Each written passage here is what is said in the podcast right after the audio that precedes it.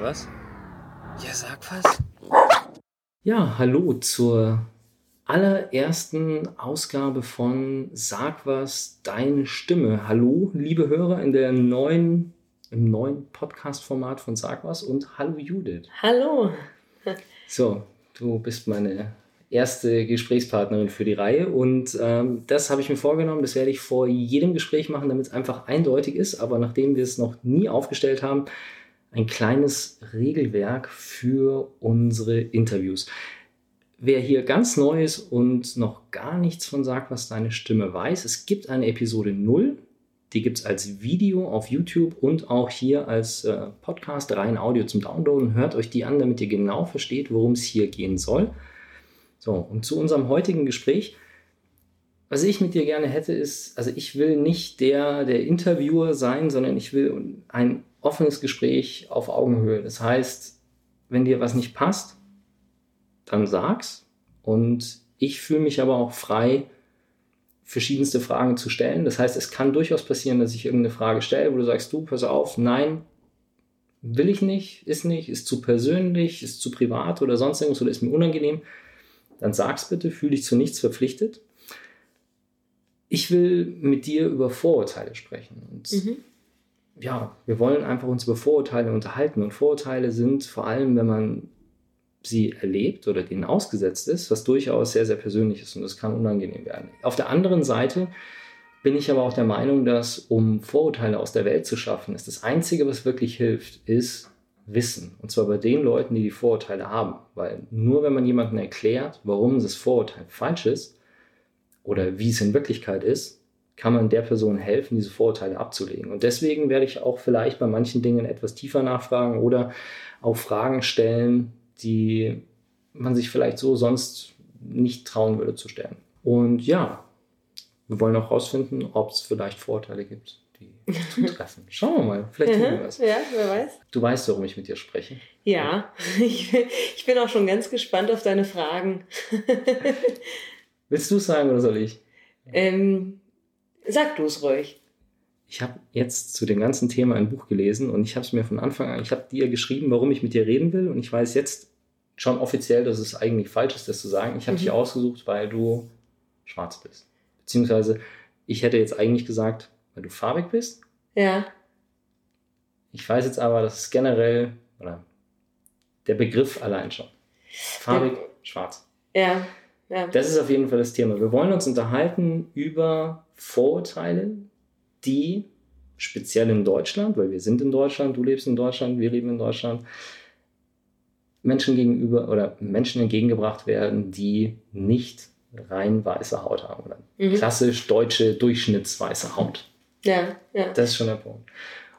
Und das Buch heißt Deutschland schwarz-weiß, was ich jetzt gelesen habe. Wie, wie hat es dir gefallen? Kennst du das Buch? Ich habe es nicht gelesen, ich habe nur davon gehört sagen wir mal so, es wurde mir, es wurde empfohlen, ich erkenne es auch aus einem Podcast und der schwärmt tierisch davon. Es soll wehtun, das Buch. Mhm. Das ist, ähm, das ist das Ziel der Autorin. Guter Punkt, da müssen wir auch nochmal drauf zurückkommen, auf das Wehtun. Genau, also ja. ich habe, ähm, und das sage ich ja auch in, diesem, in dieser Intro, in dieser Episode 0, ich bin ein weißer Mann aus einem Industrieland, ich habe eine universitäre Ausbildung, ich verdiene gut. Mir, mir passiert nie irgendwas. Mhm. das Problem ist aber, und das ist das, was sie sagte, dass dieses, die Weißen in Deutschland sich das Recht, und das ist der Punkt, das Recht herausnehmen, Namen zu geben und alles, was nicht weiß ist in Deutschland, automatisch als Randgruppe anzusehen. Und das geht an vielen Punkten gebe ich ihr da völlig recht. An vielen Punkten geht es mir persönlich aber auch zu weit. Und zwar einfach, weil Punkte aufgemacht werden, wo ich sage, dass das wirklich weit entfernt von Rassismus ist. Also zum mhm. Beispiel der Sprachgebrauch. Ich habe mir später mal das Thema Medien mal ausgesucht, mhm. über das wir nochmal sprechen können, mhm. aber wir können da dann auch den Sprachgebrauch nochmal mit aufnehmen. Ja. Ist, also prinzipiell ist es gut zum Wachrütteln. Ich denke aber, sie geht an manchen Stellen zu weit. Und ich habe mich mit einem Bekannten, der Südafrikaner ist, vor kurzem mhm. drüber unterhalten und der sagt an manchen Stellen, ja, der sagt an manchen Stellen auch, dass er mit dem, was in dem Buch steht, über, also ich habe ihm erklärt, äh, gesagt, was, was ich da gelesen habe, und er sagt, er findet große Teile davon völligen Schwachsinn.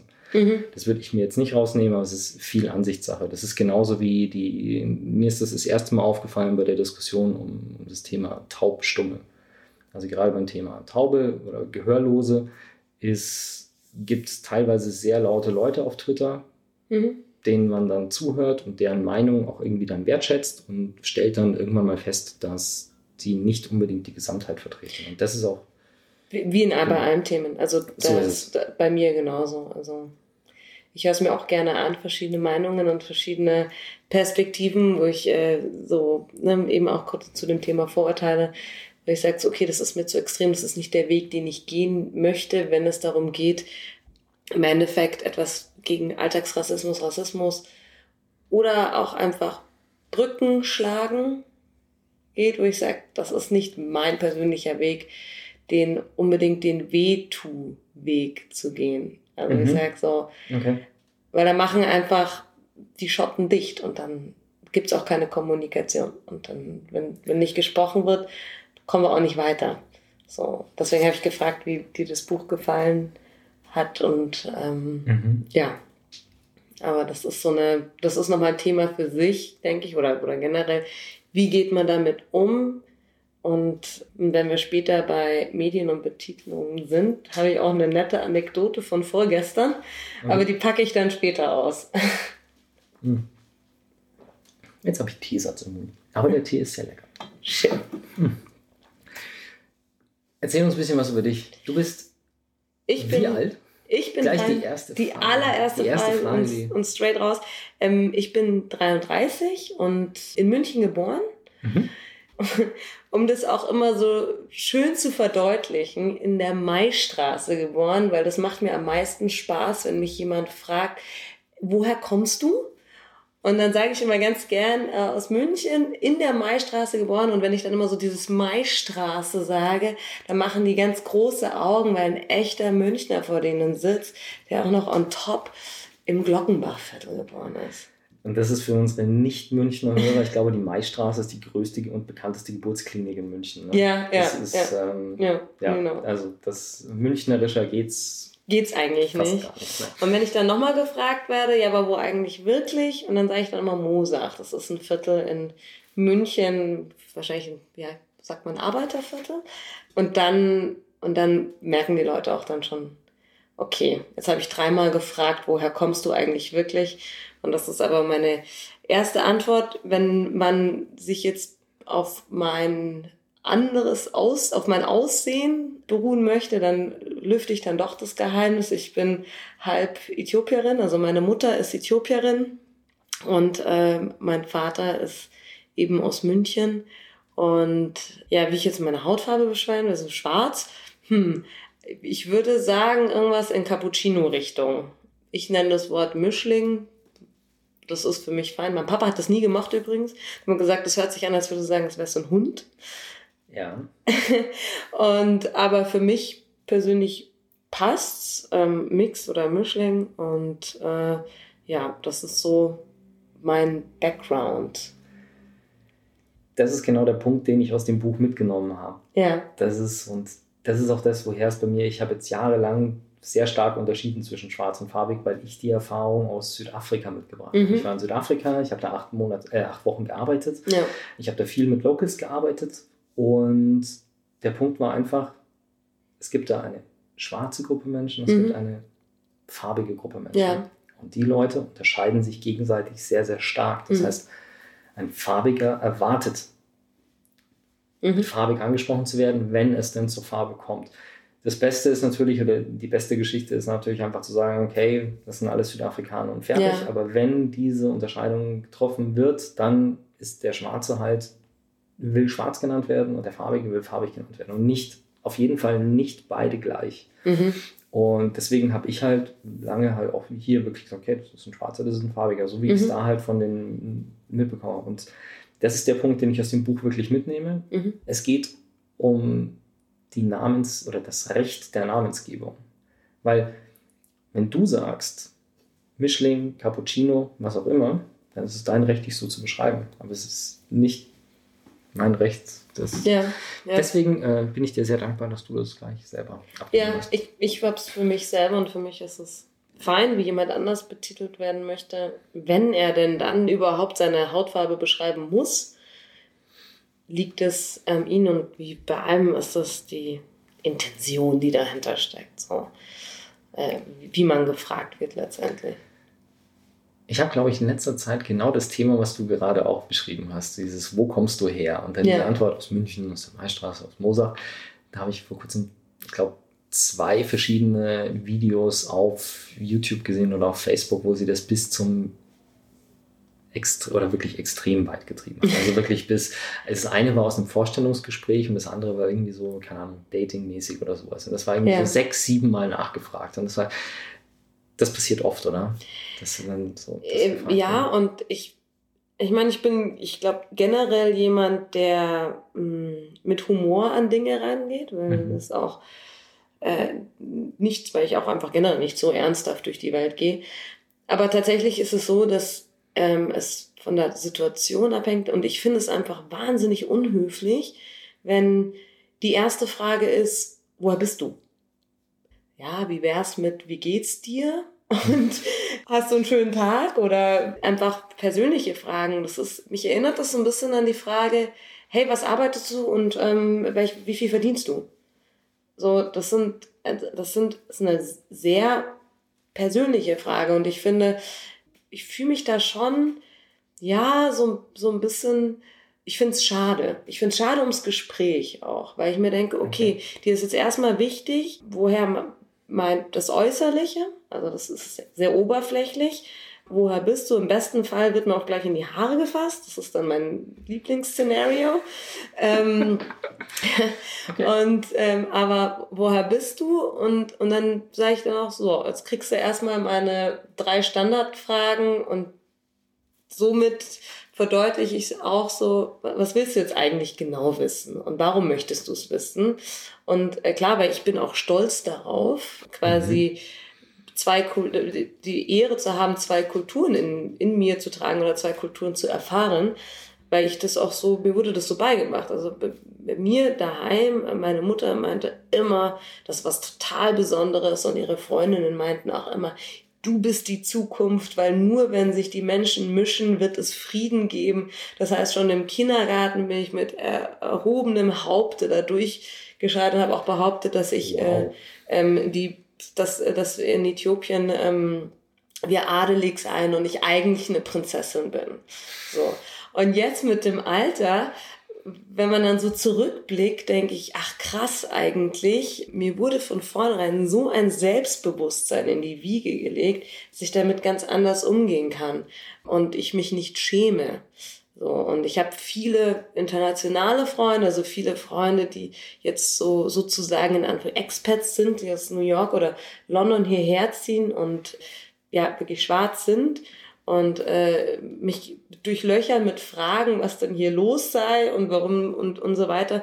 Und jetzt so, im, ja, jetzt mit, mit meinem Alter reflektiere ich irgendwie ganz viele Sachen, wie allein schon der Unterschied zu anderen Freunden, die vielleicht auch Mischlinge sind oder ganz dunkel Mischling geraten sind oder wie auch immer, alle Farbpaletten, wo schon auch der Unterschied liegt. Und da bin ich sehr dankbar, dass sowohl mein Vater als auch meine Mutter mir so eine richtige, erstmal eine Portion Stolz in die Wiege gelegt haben, so dass ich so mit erhobenen Haupte auch alles verfechtet habe. Schon früher, wenn im, im Kindergarten oder in der Grundschule meine Freundin, die äh, viel dunkler war als ich, ähm, Negerkind genannt wurde, habe ich immer erstmal aufgesprungen und geschrien, Neger sagt man nicht. So. Also von daher habe ich da immer schon so sehr ähm, dagegen gehalten und also so wurde mir es aber auch schon immer beigebracht. Und ja, was mir sonst, also was mir passiert, ist tatsächlich das, was täglich ist, ist wirklich, dass ich nicht, wenn ich das Gefühl bekomme, ich werde nicht, da ist kein Interesse, kein echtes Interesse an mir als Mensch, mhm. sondern an mein Aussehen, dann ist das, habe ich mir zur Aufgabe gemacht, da so ein bisschen zu pieksen und sagen so, du weiß gar nicht, was du meinst. Ich bin, worauf willst du hinaus, ja? Und ja, also das ist eigentlich so der Standard. Der zweite Standard ist, wenn ich ausgehe abends, ist dann schon so diese bedrohliche Hand, die in Richtung meine Haare geht und dann so ein Ding kommt. Wow, du hast so schöne Haare, kann ich mal? Und dann so ein, eine Art, was nicht, Haarfetisch kommt oder ich weiß es nicht. Ja, wurde der so, wo ich mir so, ah, okay, also, okay, die liegt wirklich was daran, meine Haare anzufassen, dann bitteschön. das ist, das muss man jetzt dazu sagen. Also ich, ja. ich habe vergessen, hier vorzusagen, dass ich nachher irgendwie, wir müssen noch ein Foto machen, damit die Leute auch nachschauen können, äh, wie du ausschaust. Oder dass sie auch im Podcast dann entsprechend sehen, wer sich hier unterhält. Aber das mit den Haaren habe ich gelesen, dass das häufig vorkommt und vor ja. allem auch ungefragt. Ja. Also, äh, aber das ist jetzt eine Sache, die mich ehrlich gesagt sogar wundert, weil das ist Haare absolut sind, absurd. Also die Sache ist, es gibt ja diese, ich weiß nicht, wie ist, ist die richtige Bezeichnung, es gibt diese richtig krausen, richtig ja. krausen Haare, die man von ja. vielen afrikanischen Stämmen kennt. Oder oft bei Schwarzen halt sieht, bei schwarzen Frauen. Jetzt hast du aber ich habe also, halt weichere Locken. So, ne? genau, du hast Locken. Du hast einfach, ich einfach, du hast einfach braune Locken. Die würden genau. jetzt einfach. Also, es ist, ja, also im Endeffekt, ich kenne das aber tatsächlich auch von anderen lockigen Menschen, dass das, also nicht nur von, also generell, anscheinend, wenn Locken gesehen werden, fässt man da gerne rein. Ähm, also jetzt auch bei Weißen? Ich habe es auch von Weißen tatsächlich schon gehört, okay. dass wenn jemand wirklich, es, es gibt ja auch Weiße, die ähm, äh, krauses Haar haben mhm. oder Locken, soll mhm. ja auch vorkommen. Und äh, von denen habe ich dasselbe gehört. Und, und ich hatte tatsächlich mal im Club die Situation, da kommt ein Typ und fest mir in die Locken und wuschelt so durch. Ich bin total verdutzt und habe dasselbe bei ihm gemacht. So. Dann war der total schockiert. Ich so, sag mal, das macht man vielleicht nicht, gell? Ich fasse dir jetzt auch nicht in die Haare. Und dann kam die Freundin und der war es total peinlich. Und ich war so, Entschuldigung. Also, keine Ahnung. Also ich frage mich wirklich, wie man. Auf die, jetzt mal ganz generell, wie man auf die Idee kommt, in einem Club beim Weggehen einer Frau in die Haare zu fassen. Ja, auch einem Mann. Also das ist, passiert ja auch Männern wie Can I touch your hair? Kann ich deine Haare anfassen? Okay, gut, jetzt die machen sich meistens auch irgendwie was in die Haare. Ne? Aber wenn du jetzt gerade auch sagst, du hast eine Frisur und hast irgendwas hergerichtet, dann kommt mhm. irgendwann ein Fummel da drin rum, das ist ja. einfach. Das ist einfach auch körperlich, ähm, das ist zu nah. Ja? Also du hast ja dann, das ist, du hast einfach so, das ist mein Bereich, das ist dein Bereich und das ist da, ne, und dann Kopfbereich, Gesicht und so weiter ist auch nochmal, da fässt man einfach nicht ran. Also klar, wenn jemand im Gespräch zu mir sagt, boah, ich wollte schon immer mal Locken haben. Ich weiß, es passt nicht. Darf ich mal? Gehöre ich, weil ich einfach so bin, sag so, na gut, darfst kurz mal reinfassen. So. Aber das kann ich natürlich nicht. Das ist, weil ich so bin, weil ich so offen bin und wie schon erwähnt, so äh, mit einem gewissen Selbst. Und ich habe auch mir auch noch nie die Haare geglättet. Also im Gegensatz mhm. zu sehr, sehr, sehr vielen anderen. Also ich würde sogar sagen, wirklich die meisten mit Krausen oder Locken glätten sich die Haare, relaxen sich die Haare. Gehöre ich zu denen, die das nicht machen ähm, und da auch entsprechend, ja, so sagt so, bleibt bei euren natürlichen Locken dann sage ich dann halt, okay, aber ja, das ist, glaube ich, das Selbstbewusstsein, was ich da mitbringe. So, na gut. Ja, vor allem, also ich meine, es ist jetzt nochmal, wenn du in einem Club bist, da sind viele Leute, es ist alles ein bisschen enger. Also diese, was sind normalerweise so um die 20 Zentimeter, glaube ich, im normalen Gespräch, wo man sich dann, ja. wo man dann anfängt, sich wirklich unangenehm zu fühlen. Das hast du in einem Club ja nicht, weil sowieso alles ein bisschen enger ist. Aber es ist was anderes, ob ich an der Bar stehe und mit jemandem Schulter an Schulter stehe oder ob der mich aktiv anfasst. Also das ist ja. Ja, und das ist, geht einfach nicht. Das nee, das geht nicht. Also, ja, ich bin auch froh um heute, also um die Medien heutzutage, ob es jetzt Facebook ist oder so, wo es ja echt gute Beiträge gibt, wo dann für, so ungefähr für, wie für Kinder erklärt, dass man das nicht macht. anderen Menschen in die Haare zu fassen. Oh, wow. Ja. Du hast es gerade, wenn wir nochmal auf dieses Thema oder auf diese Frage, wo kommst du her, Jetzt, wenn ich dich richtig verstanden habe. Mhm. Es ist nicht das, das Problem ist nicht die Frage an sich, sondern es ist jetzt der Zeitpunkt, wann die Frage kommt. Mhm. Also ja. ich wollte dich jetzt eigentlich fragen, wenn ich wirklich wissen möchte, wo sag jetzt mal, die Wurzeln sind oder einfach, wo du herkommst. Wie ist die richtige Frage? Aber die Frage, das ist gar nicht die Frage oder es ist nicht, wie stelle ich die Frage richtig, sondern es ist die Situation, in der ich sie stelle. Richtig. Ja. Also, das wenn man sich, für mich, okay. für mich. Vielleicht ist es für jemand anders anders, aber das ist für mich, weil wenn ich bin der Meinung, ich bin interessiert an anderen Menschen und wenn jetzt die Frage verboten wird, wo kommst du her oder ähm, was ist dein Background, das wäre schade, weil dann würde ich ja auch, auch ich bin interessiert daran, wenn ich jemanden sehe, sag mal, woher bist du? Aber das ist nicht die erste Frage, die ich stelle. Und lustigerweise, viele, wenn ich mit, ne, ich habe Freunde aus, keine Ahnung, äh, Asien, Indien oder wo auch immer her. Und äh, mir ist aufgefallen, wenn ich in, in den Kulturkreisen, also also aus anderen Ländern, andere Kulturkreise, wenn wir da so multikulti-mäßig zusammensitzen, ist das nicht die erste Frage, die wir uns gegenseitig stellen. Also nehmen wir an, irgendwie, ich komme auf eine, ein Dinner oder wie auch immer und sehe so, oh ja, cool, ja irgendwie aus allen Herren, Ländern Menschen. Ist das nicht die erste Frage, die gestellt wird, sondern erstmal so, hey, woher kommst du und woher kommst du, ist aber dann vielleicht nicht bezogen Land? auf welcher Stadt, okay. wo wohnst du? Ja, also genau, wenn du auf so einem, wo wirklich quasi nur Leute sind, die nicht von da sind, ja. Dann willst du halt wissen, ob derjenige, mit dem du jetzt sprichst, aus Deutschland kommt, aus England, aus den USA genau. oder aus was weiß ich woher. Aber da ja. geht es darum, wirklich, wo hast da ist die Frage nicht, wo liegen, oder der Hintergrund der Frage nicht, wo liegen deine Wurzeln, sondern wo ist dein Lebensmittelpunkt? Ja, Oder? genau. Wo, wo bist ist, du gerade genau. stationiert genau. sozusagen? Genau. Das kann sich ja auch immer mal ändern. Ja, eben. Genau. Okay.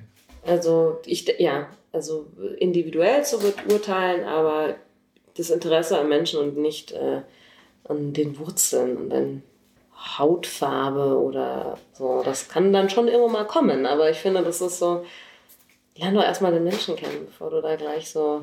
Ja, das Lustige ist, diese Frage, ich, ich denke jetzt gerade auch so ein bisschen drüber nach und natürlich habe ich die Frage, wo kommst du her, auch schon das eine oder andere Mal gehört, einfach aus dem Grund, weil man sich ja, aber bei mir kommt die in einem Gespräch und ja. weil man da eben quasi dabei ist, sich kennenzulernen, ja. kommt irgendwann mal die Frage so, okay, offensichtlich wohnst du in München, bist du von hier oder bist, kommst du aus irgendeinem anderen Teil Deutschlands mhm. oder sonst irgendwas, aber was anderes hat die Leute, glaube ich, da bei mir noch nie interessiert. Und die Frage war noch nie relativ zu Beginn von einem Gespräch, sondern die kam immer so im Laufe der Zeit, mhm. weil das Interessante ist halt einfach, wer bist du, was machst du, genau. sowas. Also was sind deine Interessen und so weiter. Also da steht der Mensch im Mittelpunkt und nicht genau. dem seine Hautfarbe oder Haare oder so.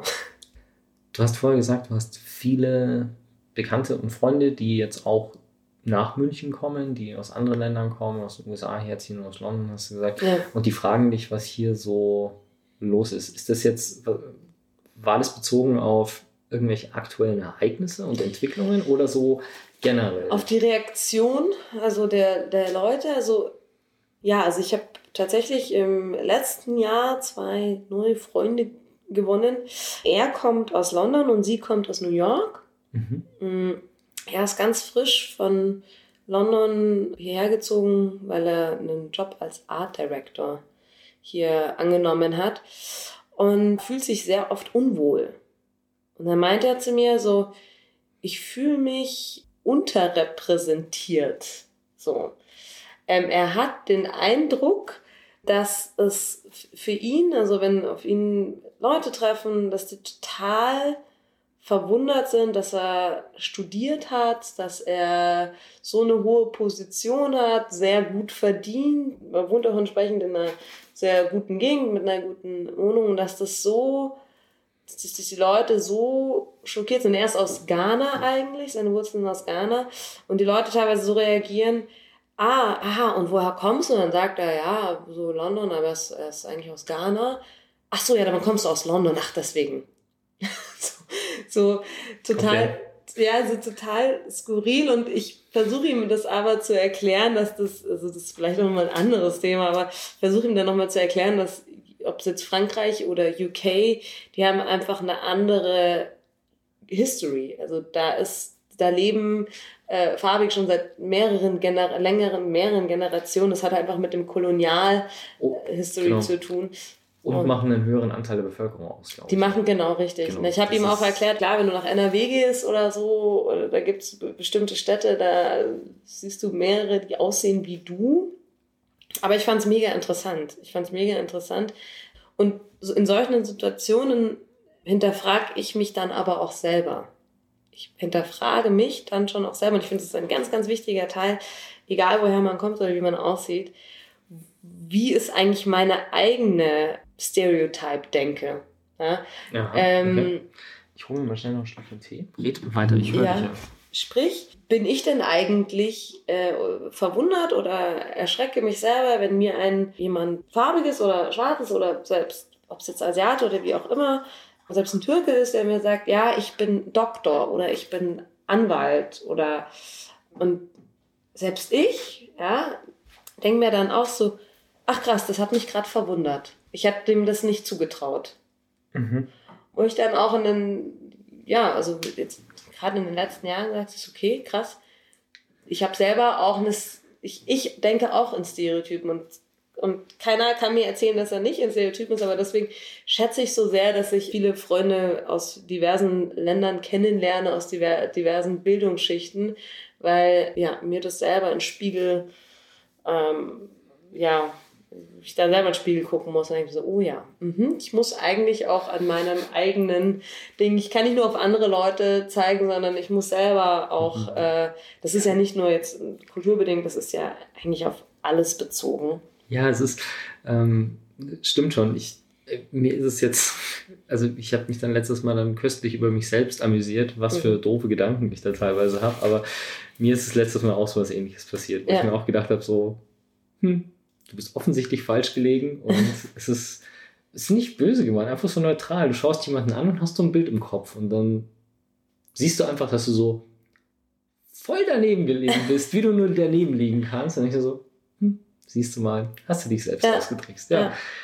Ja, ja das. Ähm Aber generell, ja, ich finde es natürlich schon schade, dass beide Freunde, die ja, aus äh, New York City, London, da so ein bisschen hilflos waren ähm, oder da nach Erklärungen gesucht haben. Und tatsächlich hat der, der Kumpel von mir aus London gesagt, genau deswegen hat er aber London verlassen.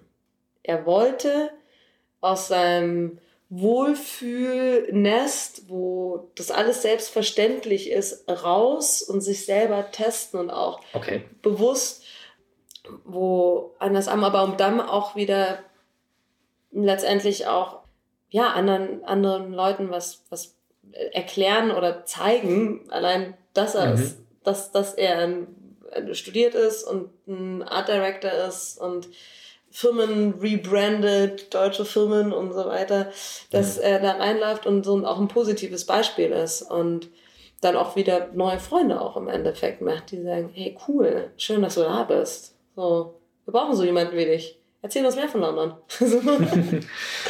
ich glaube, das ist auch so ein Punkt, wo du, was du auch ein bisschen, das ist immer was Positives, was man von den Medien sagen kann. Weil wenn du dir Produktionen anschaust oder wenn du dir also jetzt Spielfilme und Serien anschaust, die sowohl in Paris als auch in London spielen, ja. hast du dort im Regelfall ein gemischteres oder ein gemischteres Setup an Schauspielern.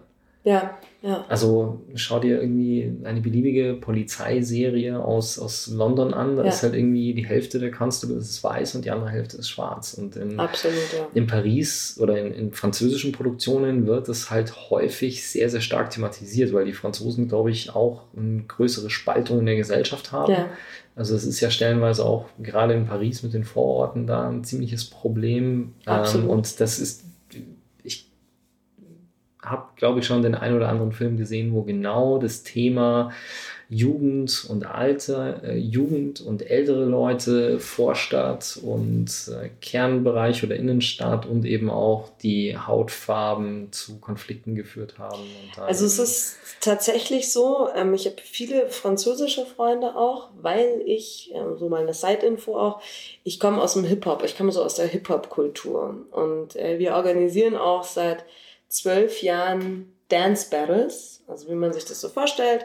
Irgendwie du hast einen Kreis, da ist eine Jury und da haben dann so 600 Tanzbegeisterte und Tänzer und die tanzen gegeneinander. Und das ist eine wunderbare Atmosphäre, weil da kommt es nicht drauf an, wie alt du bist, ähm, ob du Mädel oder Junge bist, ob welche Religion du hast, weil in diesem Kreis, in diesem Tanzkreis geht es nur darum, welche Skills du mitbringst.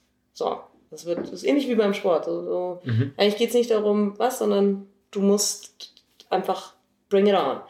Und deswegen kenne ich recht viele Franzosen.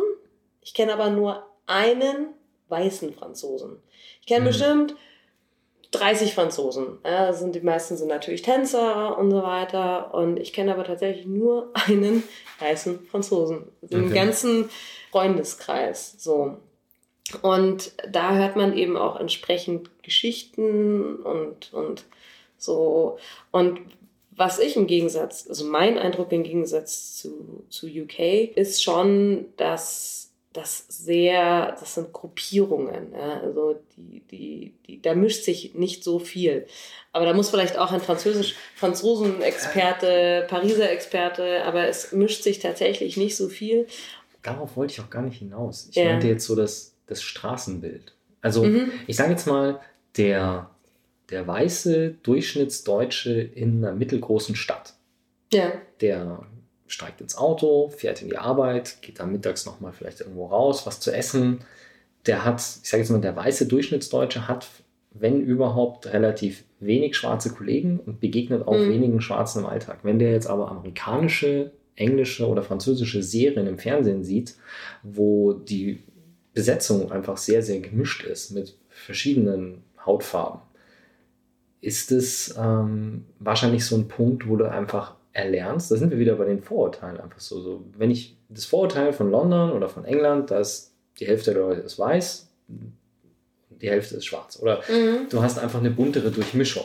Ja, jetzt weiß ich, was du meinst. Genau. Ich das glaube, ist vielleicht das, warum dieses, diese Antwort kommt mit dem, ach ja, weil du aus London bist, so weil einfach so, okay, da ist das so. Da, ist das, da drüben das, ist das ganz normal. Genau. ich glaube, der Anfang ist auf jeden Fall, ähm, wäre im deutschen Fernsehen, glaube ich, oder bin ich der Meinung, ist das noch, hinkt das noch sehr hinterher? Also ähm, nicht mit, klar, so das verhältnismäßig wenig farbige, aber ich habe nicht so den Eindruck, ich meine, ich muss ehrlich gestehen, ich schaue mir nicht so viele deutsche Filme an, aber ähm, reden jetzt zwei Blinde über zwei Blinde, zwei Blinde über aber den Eindruck, den ich so habe, wenn es um Kinowerbung geht und so weiter, den einzigen, den ich kenne, ist der Elias Mbarek, der glaube ich Tunesier ist. So. Und der Rest.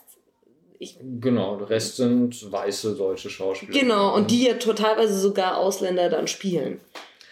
Ja, das ist auch so. ein. Und ich glaube, es wäre natürlich super, aber ich merke schon, da geht inzwischen viel mehr. Also ich merke schon, dass mehr und mehr man da ein bisschen drauf achtet, dass vielleicht auch mal ein Moderator eine andere Hautfarbe hat oder einen anderen Background hat. Also ich finde schon, da tut sich was.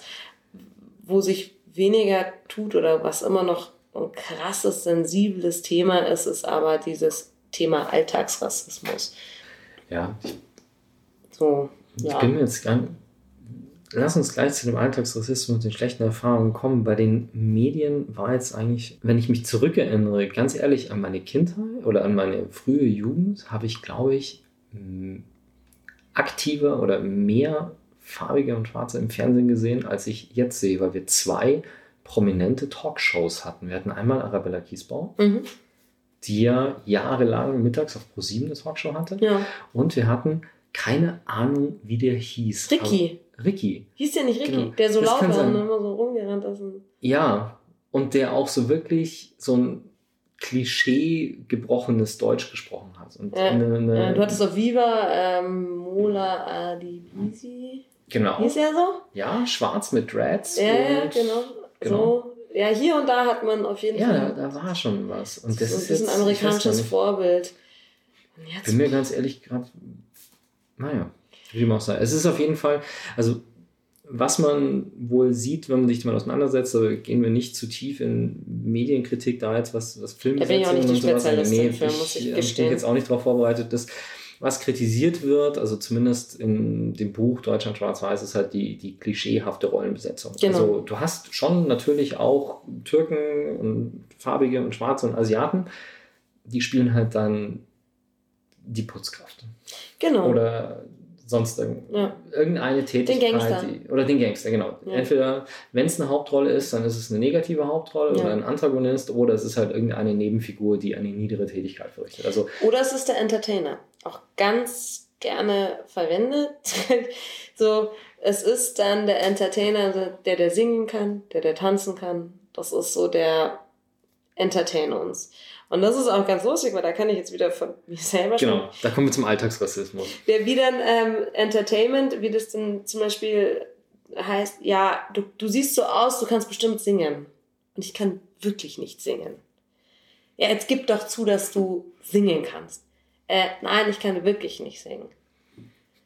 Also, also entweder du glaubst mir jetzt, dass ich nicht singen kann, oder ich singe dir gleich Mariah Carey vor, aber dann stirbst du vielleicht. So. Aber das ist auch so ein Klassiker. Du kannst doch bestimmt singen. Nee. so. Und wenn dir das dann aber so oft passiert, dann bist du so, immer mal denke ich mir, hey, okay, wenn das einmal einer sagt, gut, wenn es dann in Regelmäßigkeit so diese bescheuerte Frage gestellt ist, wo wirklich jemand denkt, er hat ein Talent gerade vor sich, ja, aber du kannst es einfach nicht. Ich wünschte, wenn ich singen könnte, würde ich den ganzen Tag, glaube ich, wie so ein Musical die ganze Zeit vor mir her singen und singend meine Semmeln bestellen. Und denkst du, okay, was zum Teufel geht in deinem Kopf? Es ist ja wieder, wie gesagt, nicht wieder böse gemeint, aber hat ganz klar einen Stereotype-Typen im Kopf, wo er sagt, alle farbigen, schwarzen, wie auch immer, können in seinem, ihrem Kopf singen. Und da sind wir beim Thema, ja, Entertainment. vielleicht ist, das hat das vorhin irgendwas gemeint mit, hm, es gibt vielleicht auch Stereotypes, die stimmen. Vielleicht, ja, vielleicht ist es so, dass überdurchschnittlich mehr farbige, schwarze singen und ja, auch tanzen können. Hm. Dafür kann ich tanzen, das kann ich zugeben. Okay. Aber ähm, ich glaube, das hat immer noch was mit deinem kulturellen Background zu tun. Da kommen wir jetzt aber wieder auf ein Problem. Also, hm. du kannst tanzen. Ja. Und warum kannst du tanzen? Weil bei mir daheim schon immer getanzt wurde. Ja, weil so. das von früh auf, also das ist jetzt genau. auch nichts, was, das ist der Punkt, du kannst tanzen und erfüllst damit ein Klischee, aber das ist auch jetzt wichtig zu sagen an der Stelle, kommt jetzt auch nicht von mir, sondern habe ich auch so gelesen, aber der Punkt ist, du kannst nicht tanzen, weil du eine andere Hautfarbe hast, sondern genau. du kannst tanzen, weil du von klein auf tanzt und da wahrscheinlich auch entsprechend viel Arbeit reingesteckt hast oder entsprechend viel Training. du hast eine bestimmte Musik daheim, ähm, da wird dann, ist das ganz normal, dass im Wohnzimmer alle irgendwie auf einmal das Tanzen anfangen und das ist aber nicht, genau, das ist, liegt daran, weil das daheim so gemacht wurde. So. Ja, und manche tun sich mit Tanzen leichter, andere tun sich mit anderen Dingen leichter. Richtig, das ist halt, richtig. Das ist halt so. Aber es ist jetzt auch nicht, weil das ist das andere Problem. Wenn du, nämlich, wenn du eines der Klischees erfüllst, ich weiß nicht, ob das auch dir irgendwie so mal begegnet ist, aber das ist, was ich so, so gelesen habe, diese Tatsache, wenn du dann eines der Klischees erfüllst, mhm. dass dann auch schlagartig die Wertschätzung weg ist dafür. Also dieses, mhm. wenn eine Weiße tanzt, dann stehen alle da und sagen, wow, toll gemacht und super. Und wenn eine Schwarze tanzt, heißt es dann, ja. War eh klar. War ja klar. War ja klar, genau. Dass die aber genauso viel Ehrgeiz da reingesteckt hat, genau. dass die beide gleich viel reingesteckt haben, fällt da unter den Tisch, was dann auch wieder. Ja. ja. Was gibt's noch? Die Haare, das Singen und Tanzen. Ich würde schon auch sagen, jetzt zurückblickend beruflich, dass äh, so dieses Thema von wegen, also ich, ich, ich habe eine Ausbildung als Veranstaltungskauffrau gemacht mhm. in einer Agentur, in einer größeren Agentur. Und wir hatten große Eventproduktionen und es gab, wir waren immer nur zwei Azubis. So. Und jetzt so rückblickend hatte ich Die, die eine, die kam, die war ne, ähm, aus einem, sag jetzt mal, Starnberg, das ist für die Nicht-Bayern, ähm, ein, ein Landkreis ist es, also, ähm, der gut betucht ist, da, da, da, da wohnen die Reichen und so weiter. Und die eine Azubine kam, kommt, kam daher und dann ich. Und ich war äh, Anfang 20, ne, ja, immer hier Sneaker und mal eher locker gekleidet. Und sie war eher so die ähm, jeden Tag in High Heels aufgetaucht. Und ich war aber immer die, die auf den Deckel bekommen hat. Und ich neun, Ah, okay. neun Jahre später hab, wurde ich dann wieder engagiert für einen, für einen Job und dann, Von der Firma, in der du von der Agentur. Okay. Und dann hieß es, und dann habe ich auch die Chefs wieder gesehen und äh, ich hatte damals dann auch, bin freiwillig gegangen dann nach der Ausbildung und nach einem sehr großen Projekt. Und war so, nee, also die Wertschätzung für mich als Mensch ist nicht da, ich gehe. So, und ich fühle mich auch irgendwie auch ungerecht behandelt. Dann bin ich gegangen und dann neun Jahre später kam ich wieder. Dann hieß es so von, von vielen, vielen Kollegen, ja, das war echt ungerecht, wie der Chef dich behandelt hat. Das war ja teilweise echt unfair. Und da ist mir dann aufgefallen, hm, okay, ich habe halt auch einen gewissen Stereotyp wahrscheinlich erfüllt für den und ich war immer die, die auf den Deckel bekommen hat. Und dann habe ich mir überlegt, ja, dann habe ich mit dem Thema Darstellung so, ich würde ja, ich sah ja komplett anders aus, habe mich anders gekleidet als meine Kollegin oder meine Azubi-Kollegin. Und dann, und dann langsam habe ich, oder lag das daran, dass der dachte, ich mache gewisse Jobs, weil ich woanders herkomme in seinem Blick. Für, für mich, ich komme ja aus München, für mich, für Mhm. bin ich. Und, und das ist dann so ein Gedanke, wo ich gemerkt habe, boah, das tut weh. Krass. Krass. Wurde ich etwa diskriminiert? War da was? Weil es gab, wir hatten einen Praktikanten, der war auch ähm, gemischt, sag ich jetzt mal. Mhm. Und der wurde, ähm, da hat der eine Chef dann immer gesagt, das macht unser Neger. Eieiei. Ja, und ich so, also ich habe dann schon immer so mein, mein äh, lautes Aufspringen, Neger sagt man nicht, habe ich ein bisschen in der Zeit verloren, weil ich halt Azubi war, der immer auf den Deckel bekommen hat.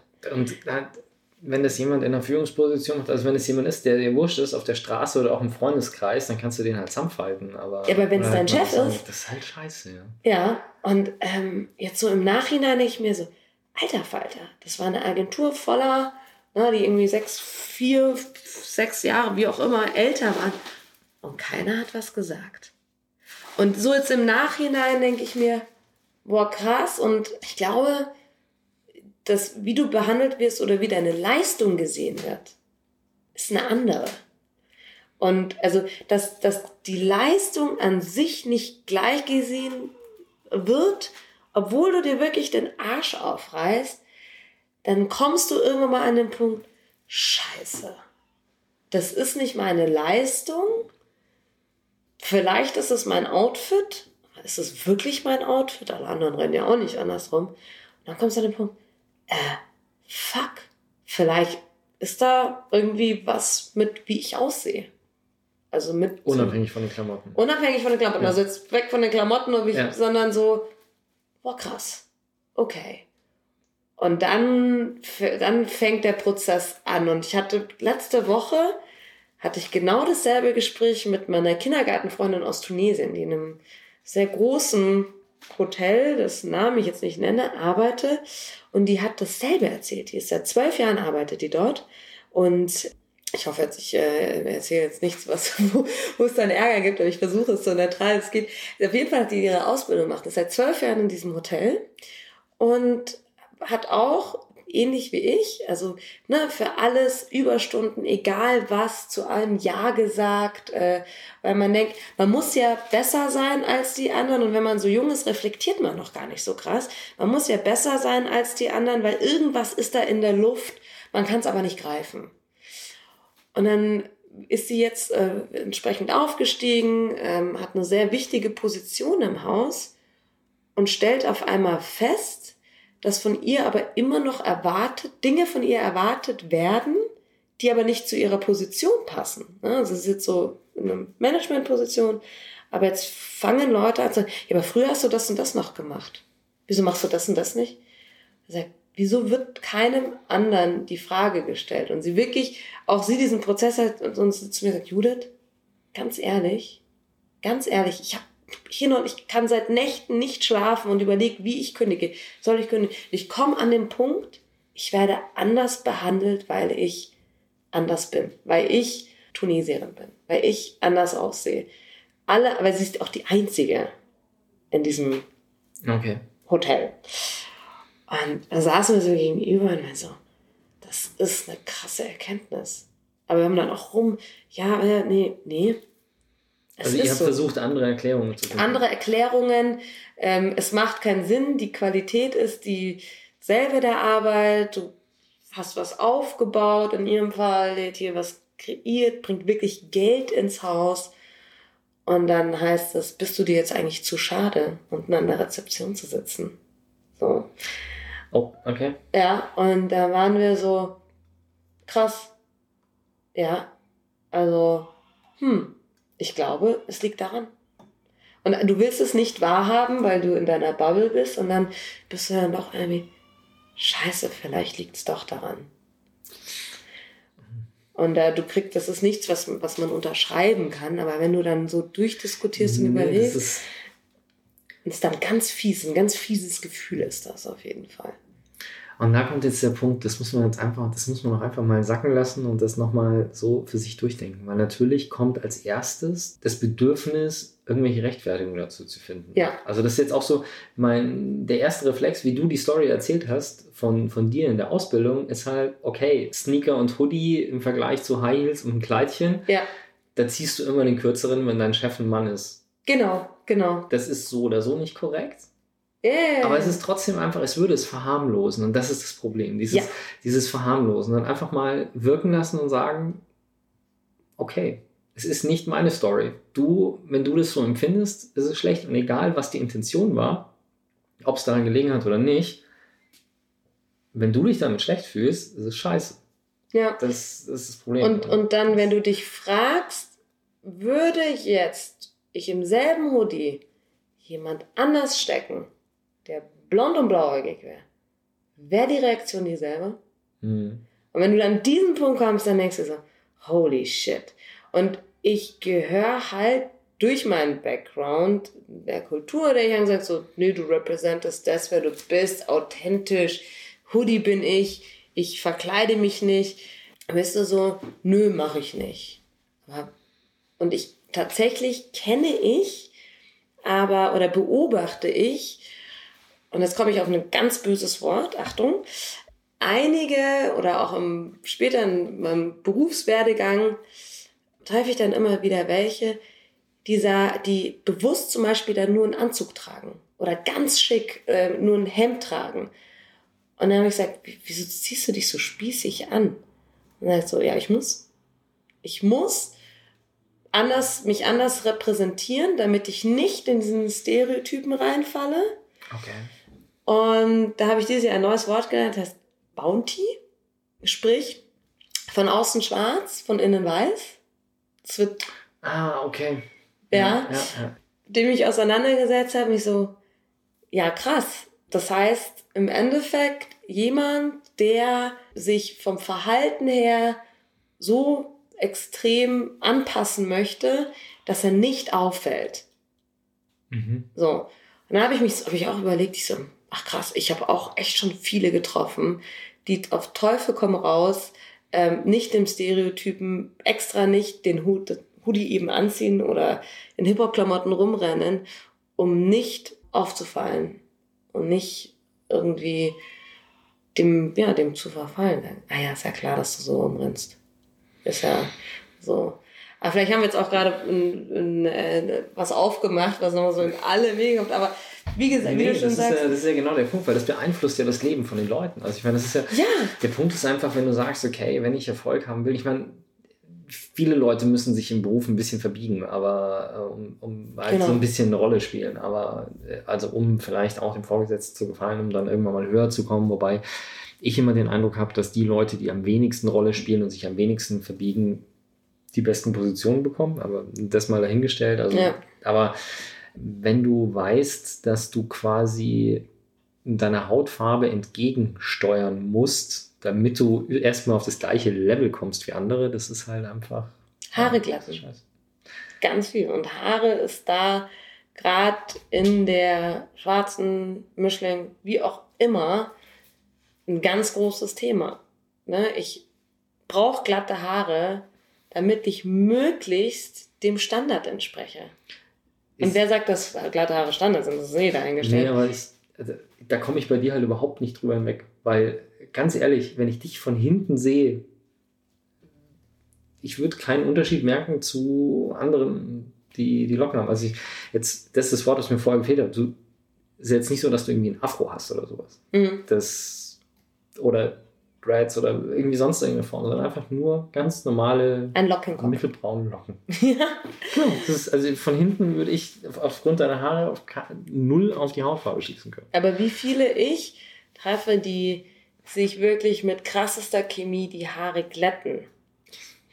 Oder auch, äh, ich hätte Diskussionen oder sage ich so, tu es nicht. Du zerstörst dir deine komplette Haarstruktur und alle alle damit, und da kommen wir zu einem Schönheitsideal, das leider aus Amerika kommt, wo sie es ja alle machen. Ich habe übrigens auch meiner Mutter die Haare relaxed und meiner Schwester. Ich habe noch eine Halbschwester, die halb Amerikanerin ist, halb Äthiopierin.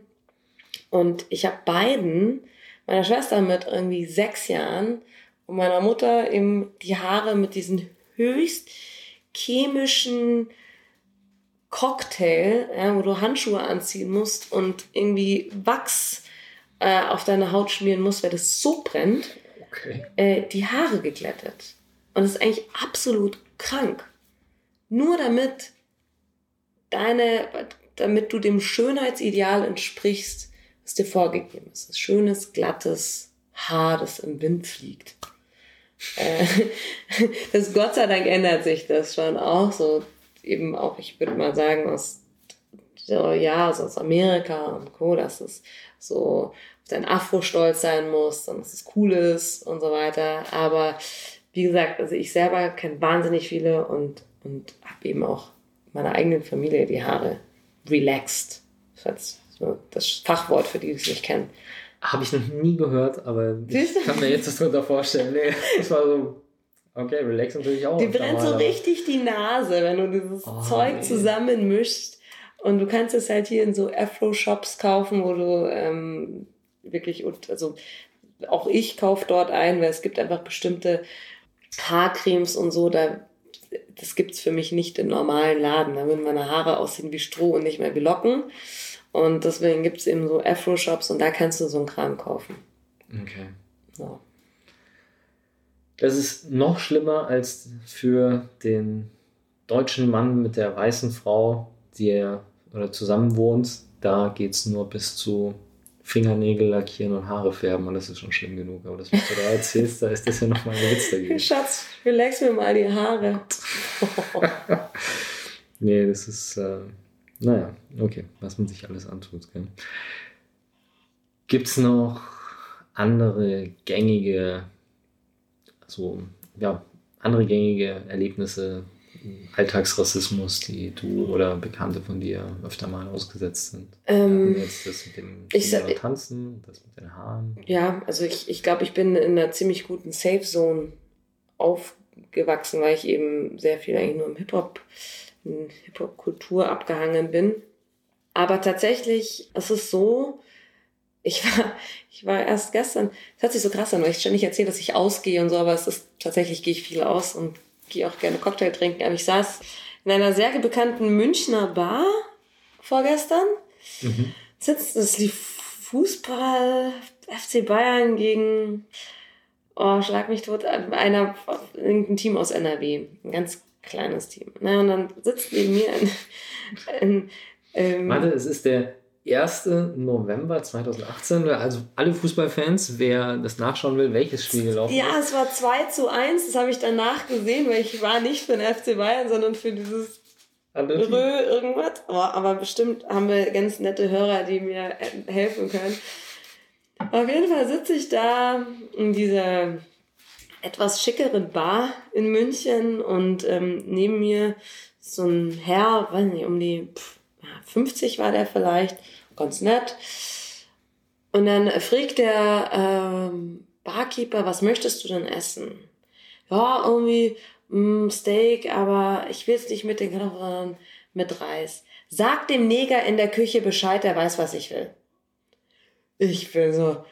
Ich habe erstmal. Der Mann neben dir. Der saß der Mann neben mir. Ja, zum, okay. sagt das zum Barkeeper. Und dann mit so einem Lachen. Na, mein erster Reflex, weil wir hatten uns davor schon unterhalten, war, hab den erstmal so einen Klaps am, auf dem Arm gegeben, so ein Schock. Ich so, sag mal, äh, hast du gerade ernsthaft Neger gesagt? Ja, ich darf das. Äh, wir kennen uns seit 30 Jahren. Ich so, äh, er und der Barkeeper oder er und der Koch? Er und der Koch. Also er, er meinte, er kennt den, er kennt den, den Namen genannt, er kennt den Koch seit 30 Jahren. Der darf das. Und ich so, naja, gut, das ist vielleicht, das, das darfst du vielleicht, wenn ihr in einem Raum zusammensitzt, aber nicht mhm. in der Öffentlichkeit normal, ja. das rausrufen. Und er war so perplex, weil das hat den echt beschäftigt. Das war so ein, ja, wie gesagt, in dieser schickeren Bahnhof, so ein, so ein stattlicher Herr. Und den hat es aber dann so, also ich habe bewusst ihn nicht beschimpft oder war wütend, sondern habe gesagt, du, das geht nicht. Du kannst das Wort nicht in der Öffentlichkeit verwenden. Und dann war der erstmal so, hm, hm, ist in Rauchen gegangen, ist wieder reingekommen. So, jetzt muss ich dich jetzt aber nochmal drauf ansprechen. Also es ist wirklich, ich bin wirklich kein Rassist. Und wirklich, wir kennen wirklich seit 30 Jahren und der, der sagt auch immer irgendwie im Ausdrücke zu mir, es ist wirklich so, das ist nicht böse gemeint oder wie du denkst, sag ich mir, du pass mal auf. Du musst einfach reflektieren. Ich sag nicht, dass du Rassist bist. Ich kenne dich nicht. Aber was ist, wenn um dich herum Leute sitzen, die negative Erfahrungen mit diesem Wort haben? Ich wurde auch schon, dann ähm, mache ich das, dann ich das dann ganz bildlich. Ich wurde auch schon beschimpft als Negerschlampe. Dann mach, echt? Hm. Ich wollte es gerade sagen, ja, weil die, die Leute, die so genannt werden, das ja meistens sehr negative Erfahrungen damit Genau, und also jetzt stell dir mal vor, du sitzt neben jemandem wie mich, ne, und ich habe sehr viel negative Erfahrungen damit gemacht und, und du rufst das einfach, als wäre das nicht so raus. Ach so, wie? Wirklich? Wurdest du schon so? Ist das wirklich bei dir so? Ich so, ja. Also überleg dir dreimal. Also ein bisschen komme ich mir vor wie ein Vierjähriger, der einem 50-Jährigen erklären muss, wie die Welt funktioniert. Aber ähm, ich glaube, was ganz wichtig war für ihn, ist, dass ich zu ihm sage, ich sage nicht, dass du ein Rassist bist. Aber. Achte drauf, was du sagst. Achte drauf, was du sagst, wie du sagst, wo du sagst. Und tatsächlich, als ich so als Abschlussbild, als ich da rausgegangen bin, war dann tatsächlich der Koch bei ihm, die Arm in Arm haben sie dann gemeinsam Fußball geguckt. Ja. Also, ähm, okay. das, ist, das ist auch so ein guter Punkt, ist, weil interessanterweise genau über das Wort oder halt mein südafrikanischer Bekannter spricht noch nur Englisch, er lernt Deutsch und das relativ gut unter schon, aber mhm. wir haben, unterhalten uns meist noch auf Englisch. Und als ich mich mit ihm über das Buch unterhalten habe, wo auch dieses Wort thematisiert wird, da habe ich ihm das auch, habe ich gesagt, okay, pass auf, es gibt einfach Dinge, über die brauche ich im Sprachgebrauch nicht diskutieren. Ja. Also das Wort Neger oder im Englischen Nigger ist einfach ein Wort, das brauche ich nicht. Ja. Ich will das nicht sagen. Ja. Es, es, ist ein Wort, das möchte ich nicht sagen. Und darüber werde ich niemals mit irgendjemandem diskutieren, der sagt, dass das Wort verboten gehört. Ja, ja. Oder dass das Wort einfach nicht mehr in den Sprachgebrauch gehört. Und dann hat er mich ganz verdutzt angeschaut und hat gesagt, wieso? Und ich habe es nicht tiefer ausgeführt, aber er hat auch gemeint so, wäre das jetzt falsch, wenn du mich Nigger nennst? Sag ich, ja. Dann hat er gesagt, wieso? Sag ich, weil das, wenn du einen schwarzen Kumpel von dir Nigger nennst, ist es okay, aber ich, das Wort ist einfach für mich so negativ behaftet, dass ich das, ich will das einfach nicht verwenden. Einfach aus tiefster Überzeugung, weil da einfach so viel Böses dahinter steht. Ja. Und das ist auch wieder dieses Thema mit der Deutungshoheit. Also wenn ja. die Betroffenen sich selbst so bezeichnen, egal jetzt ob Schwarze oder Asiaten, die Schimpfwörter benutzen, oder jede andere Minderheit, wenn die sich selber so bezeichnen oder so untereinander nennen, okay, aber ich brauche niemanden mit irgendwas beschimpfen. Deswegen dieses, dieses Argument, ich benutze das Wort, weil ich ihn kenne, das ist einfach. Ähm, ja, ja. Ja. Dachte du, nicht, dass es sowas gibt. Ja, nee, und das ist erstaunlicherweise, es ist einfach weit verbreitet, auch durch die Hip-Hop-Musikindustrie. Ja, also da kommt das Wort natürlich in Hip-Hop-Texten sehr oft vor und eine Freundin von mir eben hier aus New York sagt ganz klar so, ja, aber we own this word now. Und sie sagt, ja, ja das ist jetzt unser Wort. Und äh, es ist ein bisschen wie, äh, wenn du deine Ehefrau daheim Bitch nennst, ja. ist das okay. Aber jetzt sag mal Bitch zu einer anderen Frau auf der Straße. Das klassische Beispiel, warte mal, wer was? War es nicht Edmund Stoiber, der seine Frau Muschi nennt? Es ist okay, wenn Edmund Stoiber seine Frau Muschi nennt. Es ist nicht okay, wenn ein anderer Mann eine beliebige Frau Muschi nennt. Oder wenn Edmund Stoiber zu einer anderen Frau Muschi sagt. Selbst dann, genau. Das ist einfach. Ähm, nee, das ist, äh, das ist okay, wenn ihr ein Codewort habt, aber einfach, ich habe, wie es dem Herrn auch gesagt hat, sei dir bewusst, dass leider immer noch dieses Wort, Menschen mit diesem Wort negative Erfahrungen haben. Ja. So. Ja. Und das war und ansonsten würde ich sagen, es bei mir, für, für mich persönlich im, im Freundeskreis und tatsächlich auch in der Familie ist ähm, das nochmal aufzurollen, weil irgendwie habe ich den Eindruck, ne, du siehst Facebook, du siehst große Themen, die überall aufpoppen. Und ich merke auch im Freundeskreis, alle sind überwältigt und das Wort fällt ganz oft, oh, jetzt übertreibst du aber. So. Und da merke ich so, hui, da habe ich eigentlich im eigenen Freundeskreis oder auch in der eigenen Familie viel, viel zu, da gibt es noch viel zu tun. Ne? Ja, das ist dieser Reflex, sich zu verteidigen, glaube ich. Ja. Weil dieses, egal aus welchem Grund du sagst, hey, nicht gut, gefällt mir nicht, mag ich nicht, wenn ich Wert lege auf deine Meinung, dann muss ich nachdenken und muss sagen, oh, hoppla, Entschuldigung. Ja. Warum? Erklär's mir. Ich meine, ich verstehe schon, wenn Leute, also ich, ich kenne auch einige, die sagen, ich habe keine Geduld mehr, es zu erklären. Das ist eine individuelle Entscheidung. Mhm. Aber wie in diesem Beispiel hier aus dieser Bar, mir war klar, ich muss dem jetzt mindestens fünfmal sagen, ich sage nicht, dass du ein Rassist bist.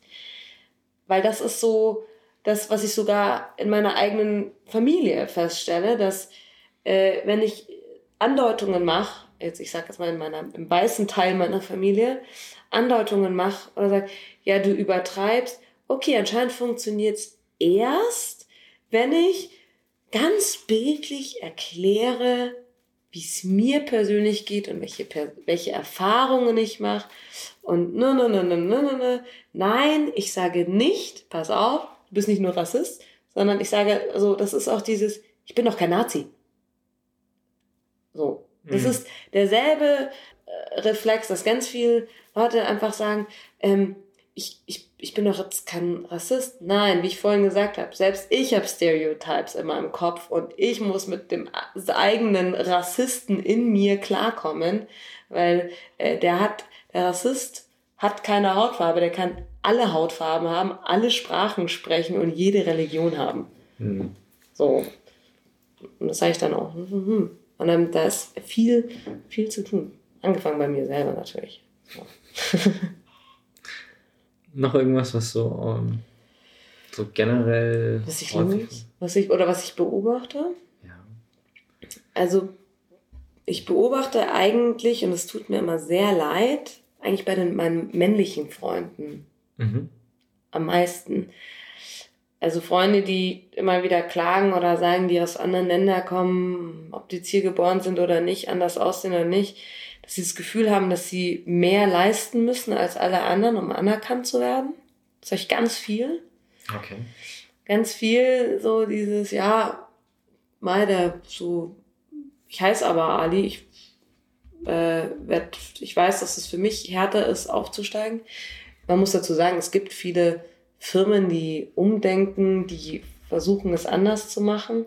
Ja, aber das meiste höre ich tatsächlich von, eigentlich eher von Männern. Ähm, ich würde sagen, bei, bei mir persönlich, ich habe so eher so diesen Stempel, oh, du Exotin. so, so eher das, das, das so, so, das geht dann so ein bisschen eher so in die sexuelle Richtung. So, hu, du sexy Exotin, du hast aber tolle Haare und tanzen kannst du auch. So, also, ich kotz gleich. ich wollte gerade sagen, das, ist, das klingt jetzt irgendwie überhaupt nicht besser als das andere.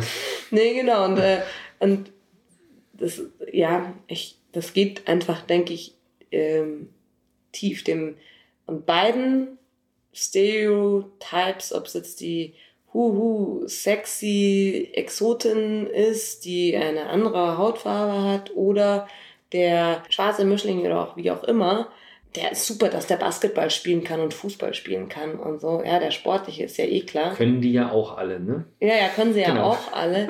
Aber beiden wird nicht Intelligenz als Stereotyp zugesprochen.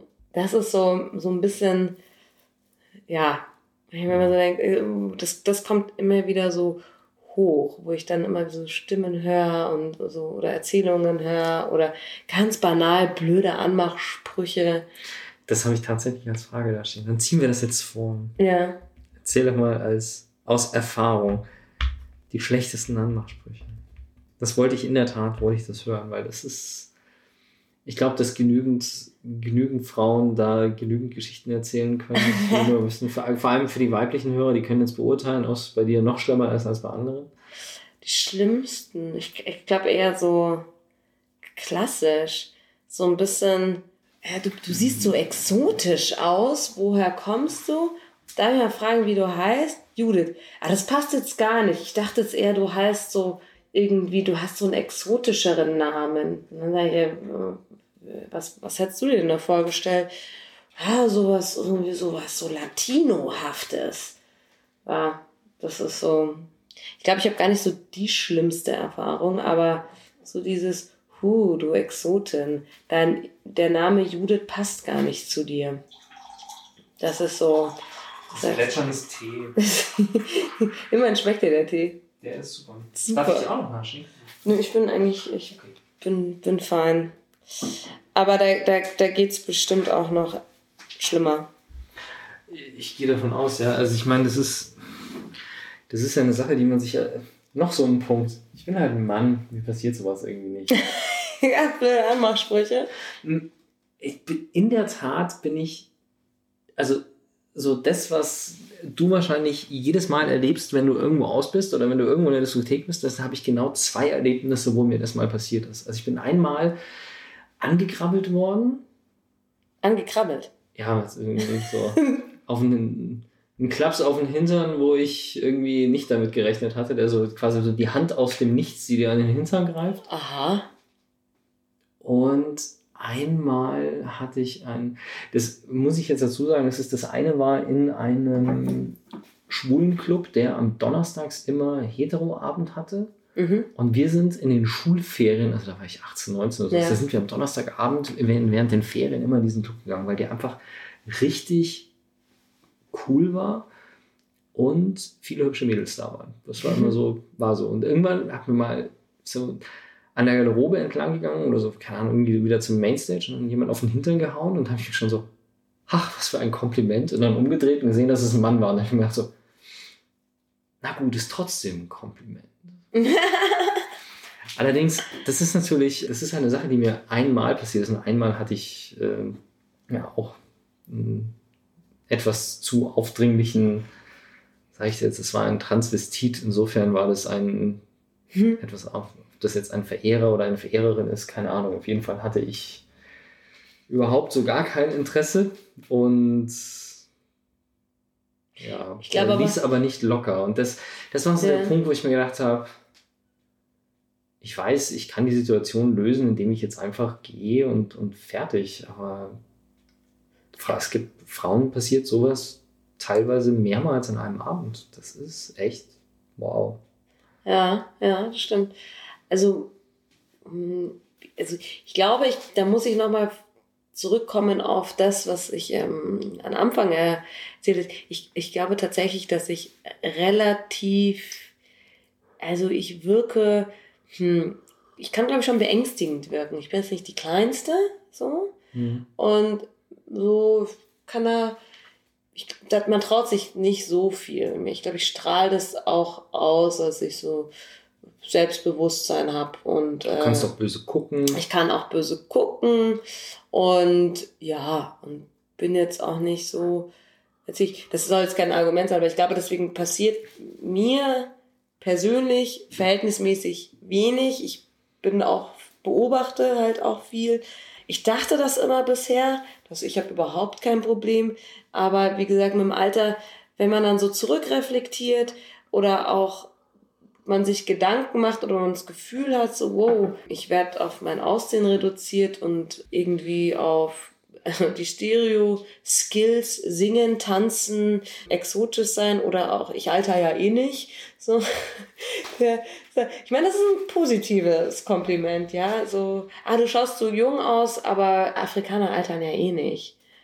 Ja. ja gut, also, ja, hm. also altern nicht ist natürlich auch Schwachsinn, aber, aber viele auf viele Afrikaner schauen. Könnt ihr dann auf dem Foto gucken, aus, wie viel ja. ich habe oder nicht? Sehr schön wäre es. Aber ja, das ist so. Aktuell denke ich, ist eine Zeit, wo ich für mich beschlossen habe, mit erstmal mit Freundlichkeit zu antworten, mit Ruhe und diese Kindergartennummer durchzuziehen. Jetzt stell dir mal vor, hehehehe. Aber dies funktioniert anscheinend am besten. So. Mhm. Ähm, das so, also ich kann, Empathie kann ich leider nicht von jedem, ich, na, eigentlich kann ich sie schon erwarten, aber sie ist nicht jedem gegeben. Mhm. So. Okay. Aber deswegen ist es ja toll, dass wir so viele Medien haben, ob es jetzt Podcasts ist oder Videos und, und so weiter und so weiter. Und ich glaube, das Wichtigste ist, dass alle ihre Türen offen halten und sagen, okay, oh krass, jetzt muss ich drüber nachdenken, ob ich über meine Stereotypes. Äh, ich meinen einen Kumpel nicht Ali Baba zum zehnten Mal, weil ich selber so lustig finde, so nenne. Aber auch äh, der andere mich nicht, keine Ahnung, Rap-Keule oder ach, was weiß ich was. Also all, alles Bescheuerte, das mich nicht als Mensch be, ähm, beschreibt, sondern als so einen bescheuerten Stereotyp. Jetzt sind wir ja in München. Ja. München ist ich glaube, im Schnitt was von Deutschland relativ entspannt. Hast du irgendwie Bekannte in anderen Teilen von Deutschland, ob die in den letzten ein, zwei Jahren irgendwie Unterschiede merken, wie sie wahrgenommen werden oder wie man ihnen entgegentritt? Also. Oder hast du, hast du auch hier in, in München was gemerkt? Ich kann mir jetzt bloß vorstellen, dass das in München relativ entspannt ist. Mm, also ich habe tatsächlich von Freundinnen vermehrt gehört, dass sie in der U-Bahn als Negerschlampe aus dem Nichts beschimpft wurden. Auch Freundinnen, die ähm, von der Polizei kontrolliert werden. Mhm.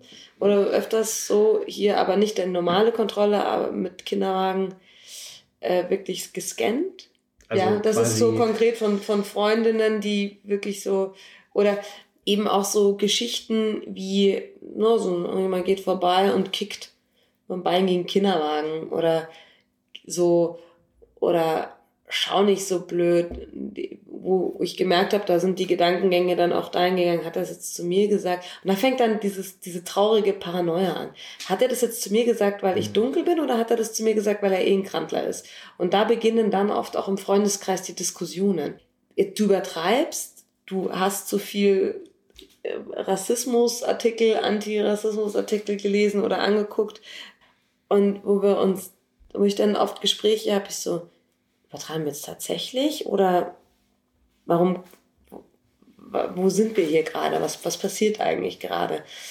Da habe ich, also, ja, so Alltagssituationen, aber es kann auch, ja, deswegen sage ich schon wieder aber, weiß nicht, ob es daran liegt, dass die Aggressivität größer, krasser ist.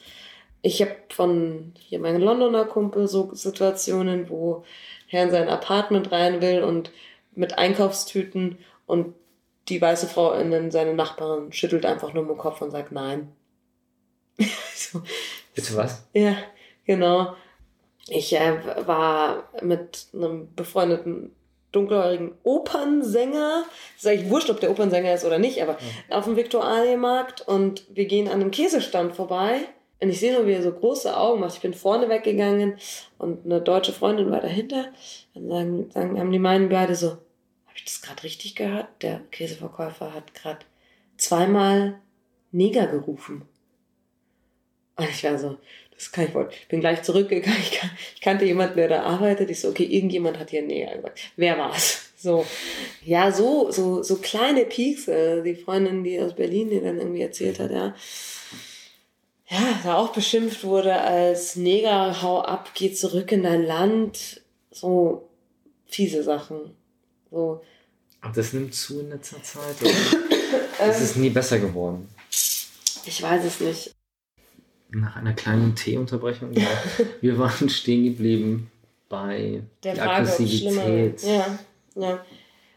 Ja, also ich habe schon den Eindruck, dass so die, die, eine gewisse Aggressivität in der Luft liegt. Man muss dazu sagen, ich wohne am Hauptbahnhof seit zwölf Jahren. Mhm. Ähm, klar, so vom Bild her hat sich einiges in den letzten drei Jahren verändert. So. Man hört natürlich viel, ja, äh, das geht nicht und Flüchtlinge hier und da. Und ich glaube, es basiert auf dem Thema Flüchtlingen ich habe den Eindruck, durch diese Flüchtlingsthematik, die ich jetzt nicht aufmachen möchte, aber. Das lassen wir mal weg. Das lassen wir jetzt mal bewusst weg, aber dass ich an mir selber merke, ich, also jetzt gerade zur Okto Oktoberfestzeit so, so, du gehst in so ein Zelt rein oder bist so in einem, an einer Bierbank, sitzt du da, in einem Dirndl, ich mag den, ich mag Tradition, und sitzt da mit meinen ganz vielen anderen persischen, was ist ich was, Freunden, Multikulti.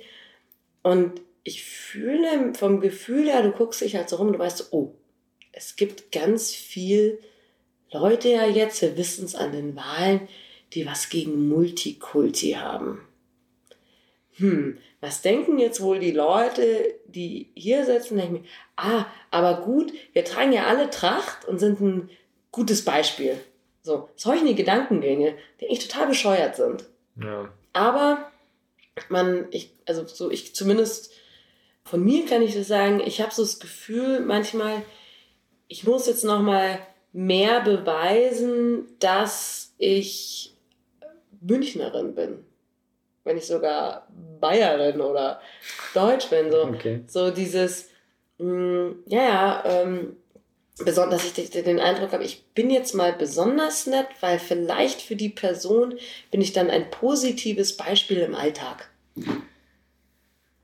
Und okay. das ist aber mein eigener Kopf, der voll durchdreht, weil er denkt so. Irgendwelche Gedankengänge. ja, genau. Ja, okay. Und du so denkst so, boah, krass. Jetzt sind das ist, sitzen jetzt hier irgendwie, ich meine, von gewissen Parteien, es gibt eine ganz bekannte Partei, ne? ja.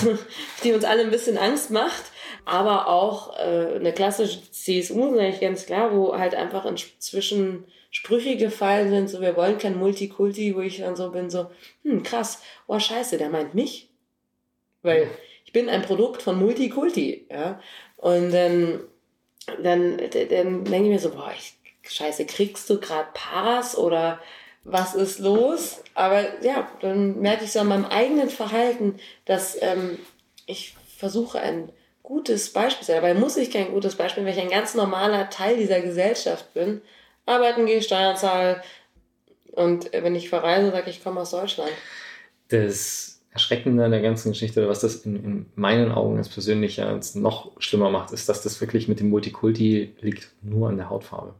Ja. Das ist die Thematik, weil jetzt mal rein auf dem Papier haben wir beide Migrationshintergrund, also nach deutschem Recht. Mein Vater mhm. ist nicht in Deutschland geboren, der kommt aus der Tschechei. Mhm. Das heißt, ein Elternteil von mir war Mhm. Der ist deutscher Staatsangehöriger äh, unterdessen, aber er ist mit einer fremden Staatsbürgerschaft geboren. Mhm. Und damit bin ich rein rechtlich nach dem deutschen Gesetz Deutscher mit Migrationshintergrund. Mhm. Dafür interessiert sich bei mir aber kein Schwein. Nee. Selbst wenn ich sage, dass bei mir ein Elternteil aus, äh, aus der Tschechei kommt eben. Ja. Aber du bist Teil niemand. der Zahl letztendlich, wenn es diese Zahlen da rumgespuckt Theoretisch, werden. Theoretisch, so. ja, keine Ahnung. Ähm, Im Endeffekt, wenn ja, es die Statistik äh, genau. so möchte, bist du definitiv auch einer der Zahlen, was weiß ich, wie viel Prozent in Deutschland haben Migrationshintergrund. Ja. Und alle schreien, ach du Scheiße, nur die sieht man es nicht an. Genau, und das ist eben genau der Punkt. Es geht wirklich rein ums Aussehen, mhm. weil es ist völlig egal. Würde ich, egal in welche politische Partei ich will, es würde einfach niemanden interessieren. Nee, nein. Das ist, ähm, ja, das finde ich, was das Ganze wirklich auf die Hauptfarbe beschränkt, weil ja. es, es kommt halt, es gibt auf der einen Seite die Diskussion um Religion, das ist auch wieder ein großes Fass, das wir nicht aufmachen brauchen, aber auf der anderen Seite, es, es reduziert sich halt wirklich auf die Hautfarbe. Das ist was, was sichtbar ist mhm. und daran kann man sich festmachen. Und wenn man sich daran einfach festmachen kann, dann kann man da auch leicht drauf zeigen und das ist... Ja. Mich, hat, mich hatte mal im, im Freundeskreis an einem Abend, hat mich eine Freundin gefragt, genau das Thema, darf ich fragen, woher kommst du? Und dann hatten wir genau das aufgerollt. Und ich fand es super cool, weil ich finde, im Freundeskreis muss es anfangen. Wenn du jemanden kennst, der irgendwie woanders herkommt oder ne, mhm. sich anders, sogar anders, ja, an, eigentlich einen anderen Background hat, frag die Person. So, rede mit der. Frag dir, wie geht's dir? Und ähm, ja, kam aber tatsächlich mal das Argument dann, ja, aber wenn mein Freund einen Hoodie trägt, und eine Cap wird am Hauptbahnhof auch aufgehalten. Da habe ich gemeint, ja, aber dein Freund ist weiß. So, der kann auch am nächsten Tag einen Anzug anziehen oder einfach nur ähm, Plastik aussehen und dann wird er nicht gefragt.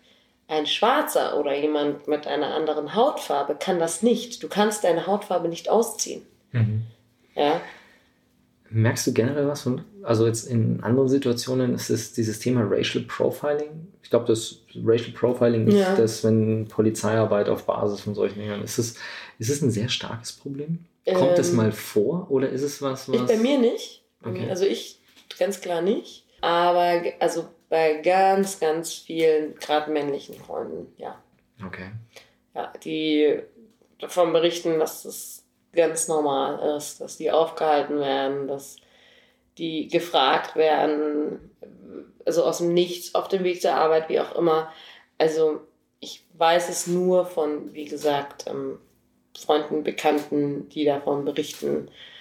Ich habe sogar so, ja, von einem gehört, der dann auch, der, der dann erzählt hat, dass er manchmal sich auch bewusst eine Leberkäse sogar kauft, um da irgendwie anders darzustellen. Also okay. ja,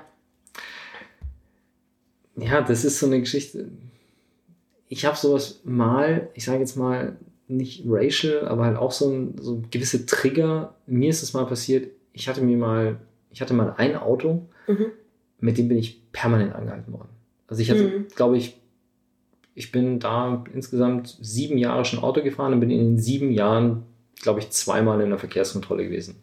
Und dann habe ich mir das Auto gekauft und war innerhalb von drei Monaten, glaube ich, sechsmal in der Verkehrskontrolle. Das war so ein Punkt, wo ich mir dachte, so, okay, das ist der Preis, den du bezahlen musst dafür, dass du dieses Auto fährst. Aber das Auto kann ich verkaufen. Ja, genau. Das ist der Punkt. Ja. Gerade das Profiling ist ja auch so ein Sinn, da wird viel diskutiert und so weiter. Aber ich sage wieder, hört auf zu diskutieren, frag jemanden in deiner Umgebung, jemanden, der irgendwie, frag den einfach und du wirst diese Antwort bekommen. Du wirst sagen, ja, ich werde im Gegensatz zu dir äh, mhm. sehr oft nach meinem Ausweis gefragt oder komm nicht in den Club rein. Mhm. Da gibt es auch gerade in München so ein paar Türsteher-Clubs, die ganz bewusst profilen und sagen, nö, machen wir nicht äh, von ihrem Hausrecht, klar, dürfen, darfst reinlassen, wen du willst, aber ja. ja, einfach mal fragen. Dann kriegst du die erschreckende Wahrheit. Die tut halt weh. Deswegen, so, aber mal, so ist das halt. Wie ist es mit, hm, wie leite ich das jetzt am besten ein? Ist es generell schon mal scheiße, oder wenn man jemanden nach seiner Hautfarbe bezeichnet? das ist eine Sache, die ich aus diesem, über die ich nicht hinweggekommen bin in dem Buch. Also dieses Buch zum Thema Alltagsrassismus, da kommt so die Meinung rüber, es ist generell, es gibt nie einen Grund, jemanden als schwarz zu bezeichnen. So habe ich es zumindest verstanden. Ja, ich, ich glaube, so, ich, ich glaube, das sollte das Ziel sein. So, ich finde, also ich für mich sage, es gibt ein Ziel, das wir erreichen sollten. Und es ist einfach weder von Weiß noch von Schwarz noch von, ja, von Hautfarben zu sprechen. Mir fällt gerade keine andere Hautfarbe an. Ich frage mich gerade, ob man noch sonst, was man noch so sagt. Asiaten. Asiaten, genau. genau. Weiße, Schwarze und Asiaten. Das stimmt auch irgendwas nicht. Aber ja, das ist die Auflistung. Ja, ja, genau. Aber also ich, ich, ich für mich, weil ich war gerade, komme gerade von der Reise, ich war an der Elfenbeinküste. Und da habe ich lustigerweise, haben wir immer von Weißen gesprochen, weil hier sind ganz schön viele Weiße. So hast du den Weißen da drüben gesehen. Und so. Und als ich dann diese Geschichten erzählt habe, haben mich Freunde darauf angewiesen, warum sagst du eigentlich immer Weißer? Ich so, ja, weil wenn du in einem Land bist, wo alle schwarz sind, fallen die Weißen auf. So. Und demnach, also ich finde, wie gesagt, es sollte eigentlich das Ziel sein, vielleicht einen Menschen zu beschreiben anhand der Haare, Outfit, T-Shirt, der mit dem roten T-Shirt da drüben, so, oder, ne? Und vielleicht sollte das das Ziel sein, dass, dass wir irgendwie einen Kodex finden, der anders funktioniert. Realistisch? Puh, schwierig. Ich, ganz ehrlich, mir, mir fällt es auf, wenn ich nach charakteristischen Merkmalen suche. Ja. Da ist es mega einfach. Ja wenn wir eine, wir haben neulich eine Feier gehabt, mhm. wir hatten halt, mein südafrikanischer Bekannter war da, mhm. Das ist der einzige Schwarze mhm. und der ist schwarz. Mhm. Also wirklich sehr dunkle Haut. Und dann sagst du halt so, okay, wenn ich jetzt, wenn mich jetzt irgendjemand fragt, hey, wer ist denn der aus, wer ist denn der so und so? Mhm. Und da stehen zehn Leute im Raum, dann ist die einfachste Beschreibung ist einfach der Schwarze. Mhm weil es der einzige ist. Es ist ein Merkmal, das einfach perfekt trifft. Und das ist so der Punkt. Dabei würde ich mich jetzt nicht schlecht fühlen. Mhm. Das ist der Punkt. Und ich habe ihn auch gefragt, ich, pass auf, was hältst du davon? Ist es für dich okay, wenn das jetzt die, wenn ich dich aus einer Gruppe von Leuten heraus quasi herauspicken müsste oder beschreiben müsste, wer du bist? Und zum Beispiel diese Party hier heute, sagt er, ganz klar, der Schwarze. Das mhm. ist einfach treffend, genauso ja, wie es ja. andersrum auch. Die Frage ist, ich meine, das ist jetzt auch nicht so, wo du mir eine Antwort geben kannst. Das ist bloß so ein Punkt, wo ich jetzt wirklich unterdessen dann auch über das, durch dieses Buch eben auch drüber nachgedacht habe. So ist das. Ich glaube, man muss das sacken richtig? lassen und deswegen sage ich, das könnte ein, ein, Ziel sein, weil die Frage ist ja dann auch, verzettelt man sich da oder nicht? Äh, die Blondine. So, das ja, wenn es die einzige Blonde ist. Ja, genau. Die mit dem roten Oberteil. Das ist halt einfach, das muss halt. Ja ja. naheliegend und ja. einfach sein. Ne? Vielleicht, ich, ich kann es dir nicht sagen, ist das die Lösung oder ein Lösungsansatz, nicht mehr von Hautfarben zu sprechen, sondern von der Typ mit dem gelben T-Shirt und dem, dem weißen T-Shirt oder äh, ne? Kann sein, ich weiß, ich weiß es nicht. Ich verwende es auch und ich verwende es beidseitig. Ja? Mhm. Ich sage auch, hm, hm, hm, hm, ich unterhalte mich mit meinen schwarzen Freunden und sage so, aha, okay, ähm, sagt dann auch, war der schwarz oder weiß? So, in der okay. Geschichte. Ja. So, ne? Und ich frage mich aber auch dann schon auch so, ist das jetzt eigentlich wichtig? Ja, weil der Kontext ist irgendwie wichtig. Hm, so, es ist eine, ich, ich habe keine Antwort auf die Frage, es, es ist aber gut, denke ich, darüber nachzudenken. Ja, es ist, ist es, es, wie relevant ist es jetzt über die Hautfarbe zu sprechen oder nicht? Es ist in dem Fall ist es wirklich Faulheit, weil ich mhm. einfach sage, das ist das einfachste Merkmal und ich muss mich nicht anstrengen, um irgendwas anderes zu finden, um ihn eindeutig zu identifizieren. Deswegen ist es Faulheit. Ob es eine Rolle spielt? Nein, mhm. weil der hat mich gefragt, wer ist das und oder der hat mich gefragt, mhm. welcher von denen ist dein Kumpel? Dann sage ich, der. Und dann ist halt einfach spielt es keine Rolle, welche, Farbe, welche Hautfarbe ja, er hat. Ja. Das ist, ja, übrigens, ähm, wir müssen dann gleich nochmal auf dieses Thema benennen zurückkommen. Aber ähm, was mir auch, äh, weil du das gerade so schön präsentiert hast, aus deiner Sicht mit, in anderen Ländern sind halt mhm. halt die Weißen die Besonderen. Jedem, dem das schon mal passiert ist, ich glaube, es ist kein Vergleich zu dem, was People of Color ist übrigens auch ein Begriff, der politisch selbstgewählt ist. Also mhm. das, was Schwarze und People of Color in ihrem Alltag ertragen müssen. Weil klar, wir waren in Sansibar mhm. im Urlaub mhm. und erstaunlich wenige Menschen, zumindest in Nungi, da wo wir waren im Norden, erstaunlich wenige Touristen begeben sich landeinwärts außerhalb des Hotelgeländes. Also sie sind mhm. also in den Hotels mhm. und am Strand. Mhm. Und wir sind halt dann auch mal raus und ins Dorf gelaufen zu Fuß und so. Und da bist du halt das Highlight. Also dieses Exotending, das ist mhm. halt dann, schauen dir die Leute halt danach. Und die ja. kleinen Kinder auf der Straße stehen auf einmal da und gucken dich an mit großen Augen. Ja, das ist, da erfährt man aufgrund seiner Hautfarbe Aufmerksamkeit. Das ist ja. aber nicht zu vergleichen mit dem, was es ist eine andere Leute. Es ist ja immer eine Frage, ist es eine positive Aufmerksamkeit, die du erfährst, oder eine irgendwo negative Aufmerksamkeit? genau, ich wollte nämlich gerade sagen, da sind ja. wir wieder bei dem Punkt, es traut sich keiner mir was zu tun. Genau. Das ist da auch wieder der Punkt. Ja. Das ist natürlich in, es gibt in vielen Ländern gibt es Ecken, wo man nicht hin soll. Mhm. Und da hast du als Schwarzer und als Weißer ein Problem. Es gibt mit Sicherheit auch Regionen, wo du als Weißer eher überfallen wirst, als du als Schwarzer überfallen wirst. Das kann auch sein. Definitiv. Ähm, aber wenn ich da durch ein Dorf laufe und weiter mal, also selbst in der Nacht keinerlei Angst habe, mit einer kleinen Taschenlampe, weil keine Angst haben brauche, weil die Gegend so ruhig ist, es traut sich keiner, mich irgendwie also es geht nicht, die Diskriminierung geht nicht darüber hinaus, dass ich für die Flasche Wasser, die ich im Supermarkt kaufe, das Fünffache von dem bezahle, was ein Einwohner des Dorfes in dem Supermarkt für die gleiche Flasche Wasser bezahlt. Mhm. Und das ist für mich aber immer noch ein akzeptabler Preis.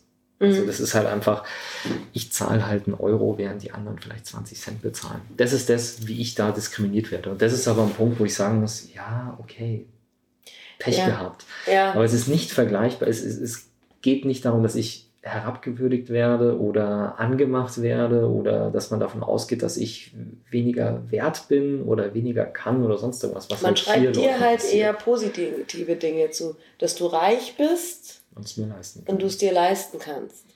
Also wenn ich hier in der Elfenbeinküste, äh, wo ich jetzt zuletzt war, da bin ich weiß, da bin ich nicht schwarz. So. Und da ist es auch so. Und das nervt, also mir, mir taugt das nicht. Aber Beispiel, wir stehen an einer Bäckerei, haben überhaupt nicht geblickt, dass da eine riesengroße Schlange ist. Wir dürfen aber, werden trotzdem bevorzugt. Ne, und haben bestellt und anstatt dass er sagt, stell dich da an wie alle anderen, so, mhm. werden wir quasi trotzdem, weil wir weiß sind, das ist einfach so, bedient. Und auch genauso wie, ja, das, das merkst du halt einfach ständig. Du wirst anders, mit einem anders behandelt, weil du weiß bist. Aber halt mit so einer, und das ist selbst in Asien so, ich habe auch in Kambodscha gelebt, so, ja, da ist ein anderer Respekt, das hat geschichtliche Hintergründe. So, ja, du bist halt, ne, der reiche, so mhm. Erfurt, äh, Erfurt, ja, Ehrfurcht. Und ähm, deswegen wirst du anders behandelt. Ich habe ich hab mehrere Halbgeschwister, ich habe auch weiße Halbgeschwister. Und mein Bruder kam zurück aus Georgien, er ist auf Bergtour gegangen. Und er kam zurück, also mir geht es so offen sagt, dass ich besser als andere, alle anderen behandelt werde, nur weil ich weiß bin. Mhm. Und ja, das war für ihn auch so eine Erkenntnis, so krass.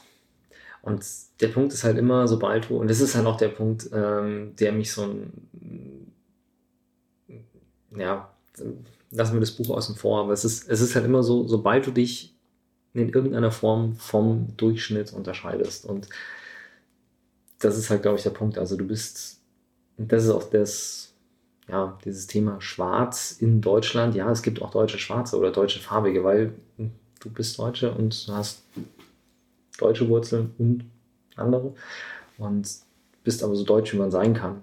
Und trotzdem fällst du auf, weil der Durchschnitt in Deutschland einfach weiß ist. Ja. Ich glaube, das Problem ist, ich glaube, dass man ähm, bei dieser ganzen Diskussion um Rassismus, ich glaube, man darf das einfach nicht vernachlässigen, diese Thematik, dass der Großteil der Bevölkerung eine Farbe hat. Weil das ist in allen Ländern so. Sobald du nicht zum Großteil gehörst, fällst du irgendwie auf. Und die Voraussetzung für Rassismus ist, glaube ich, dass du auffällst in irgendeiner Form. Oder ja. jede Art von Vorurteilen, Benachteiligung und sonstiges ist, dass du herausfällst. Weil die breite Masse kann man nicht ja, negativ oder kann man nicht mit Vorurteilen belegen und diskriminieren. Das geht mit der großen Masse nicht. Das geht nur mit ja, auf die, auf die, auf die kleine Masse, ja. Und ich meine, im Endeffekt ist die Frage, was ist Deutsch? Ja, ist es, bin ich deutscher als die deutsche Freundin, die keinen Bock hat, einen Dirndl anzuziehen? So.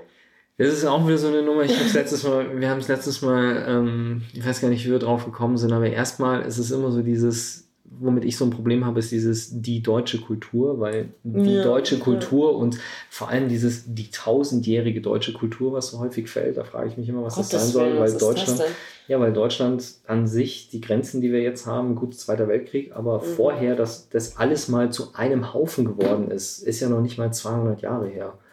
Und ich habe letztes Mal im Spaß zu jemandem gesagt, sage ich du, pass auf, von wegen Deutschland und so, wenn du einen Bayern nimmst, der verträgt sich mit einem Tiroler deutlich besser als mit einem Hamburger. Also die Bayern könntest du problemlos aus Deutschland auskoppeln und zu Österreich hängen.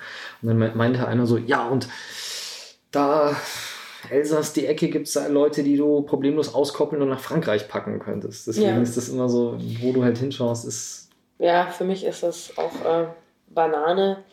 Aber ja, ich denke, die Denkansätze sind jetzt da und hm. ich glaube, wir sind so ready to talk. und äh, ich hoffe, dass ähm, neben, dass sich da nicht zu viele Leute veräppeln lassen und sich da in diesen Sog reinziehen lassen und dann eben, wenn es heißt, Multikulti wollen wir nicht, dann nochmal vielleicht mal hinterfragen, ja, aber was, oder die, keine Ahnung, 60 Prozent, ich weiß nicht, welche Zahl es genau ist, müsste man recherchieren, was da immer fällt, aber 60 Prozent äh, in Deutschland haben Migrationshintergrund und dann würden sagen, ja, äh, meine Mama ist aber auch aus Polen oder Tschechien oder hm. keine Ahnung was. Also, was fragen wir als nächstes? Wie viel äh, Deutsche haben Pigmentierung in der Haut? so. Genau, da muss man noch den Weisheitsgrad festlegen und solche Geschichten. Oh, gruselig. Ja. Gruselig, ja.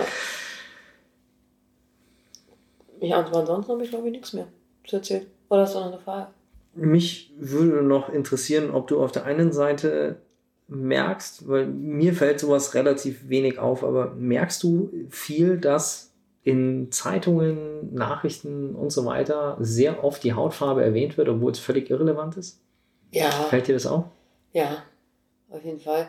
Also ich meine, ganz klassisch ist, wenn der Migrationshintergrund erwähnt wird, bei Negativschlagzeilen, aber er auf einmal wegfällt bei positiven Schlagzeilen. Mhm. Gerade wenn es äh, repräsentativ im internationalen Kontext ist, ja. Keine Ahnung, äh, der Özil ist der deutsche äh, Nationalspieler oder der Deut so Deutschland, ne, keine Ahnung was. Und wenn irgendwas äh, nicht so taugt, dann ist es der Deutsch-Türke. Ah, und das ist schön. An einer Person, die je nach Tenor, je nach Tenor unterschiedlich bezeichnet wird. Ja, es ist ganz okay. super zu beobachten bei, also bei Stars, ja, Sport, Medien, da muss man mal darauf achten, okay. in welchem Kontext dann auf einmal erwähnt wird, woher die Person kommt, wo sie hier geboren ist und so weiter. Was jetzt nicht heißt, dass ich dem konkret bei Özil ihm das Türkische abspreche. Er ist beides. Für mich ist er einfach beides ein Punkt. Und er kann sein, was er will, wie er sich, das ist seine Sache. Aber wie quasi die Medien darüber berichten, und das kann man wunderbar beobachten, gerade im internationalen Kontext, wenn nach außen hin Sport ist ein super Beispiel, Klar. ob jetzt, ne, wenn es jetzt ein, ja, oder ein asiatischer Background, wie auch immer, kriegt einen Award irgendwo und dann heißt, Deutschland kriegt einen Award für. Und wenn was Negatives passiert, dann ist aber auf einmal die Religion oder auch der Migrationshintergrund ist dann auf einmal ganz wichtig.